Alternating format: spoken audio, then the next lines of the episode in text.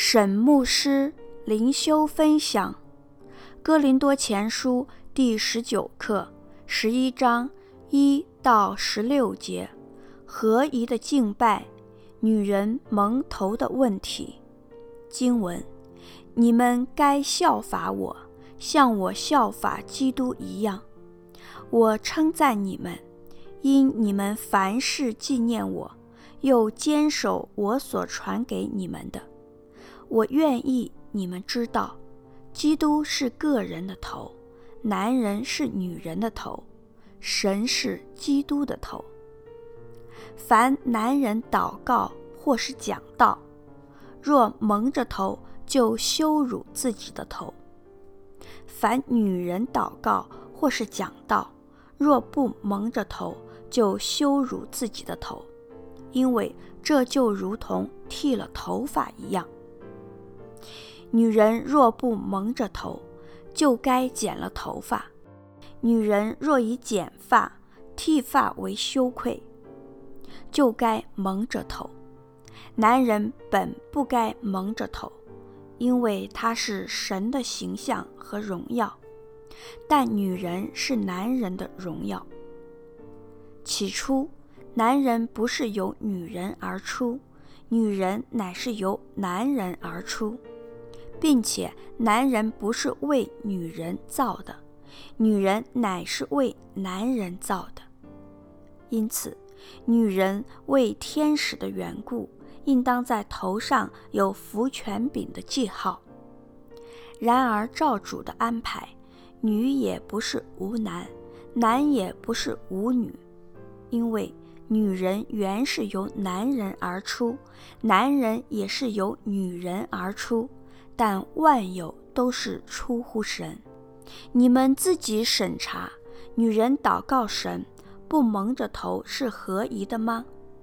你们的本性不也指使你们？男人若有长头发，便是他的羞辱吗？但女人有长头发，乃是她的荣耀，因为这头发是给她做盖头的。若有人想要辩驳，我们却没有这样的规矩，神的众教会也是没有的。沈牧师灵修分享第一节：你们该效法我，像我效法基督一样。这节本该是第十章的结尾。保罗不是骄傲，乃是点出灵命成长的方法。圣经的教导、圣灵的引领固然是灵命成长的基础，但苦有一个成熟的基督徒作为榜样，就更能在生活的细节里有个学习的对象。特别是那些曾经借着福音、教会服侍、基督徒教育影响过你的人，要效法他们，用生命影响生命。第三节，我愿意你们知道，基督是个人的头，男人是女人的头，神是基督的头。神是基督的头，不是指基督在永恒的关系中低于神，乃是指在道成肉身这件事上，神是基督的头。神计划，基督执行。从三位一体的角度来看，在永恒中，基督与神同尊同荣。男人是女人的头，新译本或译，丈夫是妻子的头。保罗不是在讲妻子的顺服，而是在强调完整荣耀的夫妻关系。保罗将丈夫是妻子的头。与神是基督的头相提并论，可见说的不是夫妻个别地位的高低，而是夫妻功能的不同。四到五节，凡男人祷告或是讲道，若蒙着头，就羞辱自己的头；凡女人祷告或是讲道，若不蒙着头，就羞辱自己的头。因为这就如同剃了头发一样，就羞辱自己的头，指的是羞辱基督，因为基督是我们的头，也含有羞辱自己的意思。当时男性在一般场合都不蒙头，保罗为何提到男人祷告或是讲道蒙头？有学者认为是当时异教祭祀神明时，男祭司都会蒙头，以表达他们对神明的虔诚仰赖，或惧怕招惹天神嫉妒。凡女人祷告或是讲道，若不蒙着头，如同剃了头发一样。哥林多城内有不少妓女，这些妓女不蒙头，在外四处行走。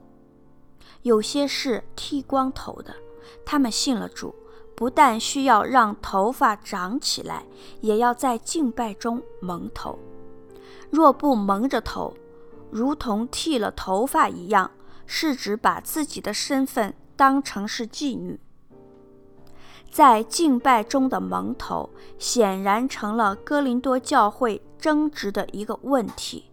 他们也许把社会上的男女关系带进教会，或者刻意模糊男女外表的不同，或者打破女子蒙头的传统习惯，或者改变男女头发的长度。但我们今天并不真正明白他们争执的背景。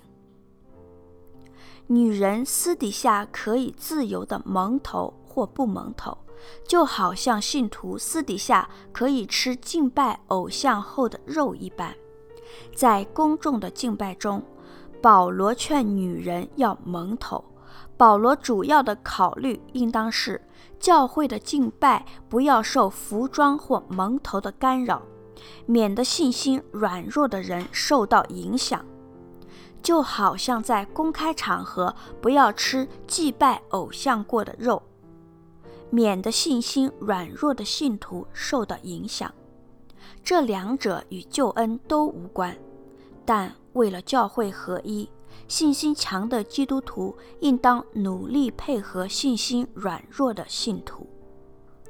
保罗针对当时特别处境所给的教导，有其时代背景，所以并不适用于各个时代不同的教会。但保罗所要带出来的原则，可以适用于任何时代。教导信徒要尊重配偶，在敬拜中保持敬畏神的心态。假若信徒的某些行为会导致教会的分裂，那么他就应该为了教会合一的缘故调整他的行为。第六节，女人若不蒙着头，就该剪了头发。女人不蒙头与女人剪头发都是使自己蒙羞的事，因此既不蒙头，就不如也剪了头发。保罗这句话的用意是：你以为女人不蒙头，显露头饰很光彩吗？其实和当众裸头一样，是自取其辱。第七节下到第九节，但女人是男人的荣耀。八节，起初男人不是由女人而出。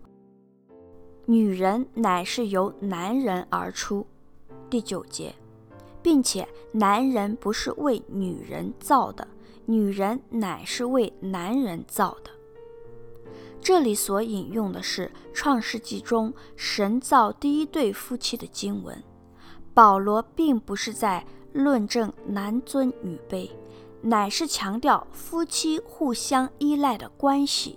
第八节的起初，男人不是由女人而出，应该翻译成“因为男人不是由女人而出”。新译本。第十节，因此，女人为天使的缘故，应当在头上有福权柄的记号。在头上有服权柄的记号的解释，众说纷纭。有学者认为，蒙头是女人愿意顺服神的权柄的记号。为天使的缘故，是指天使临在聚会中，注意信徒在敬拜中的行为。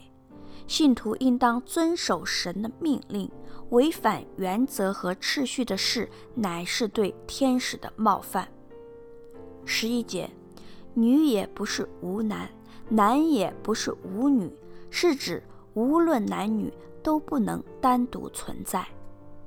沈有方牧师写作，石木恩弟兄选曲，周小姐妹录音。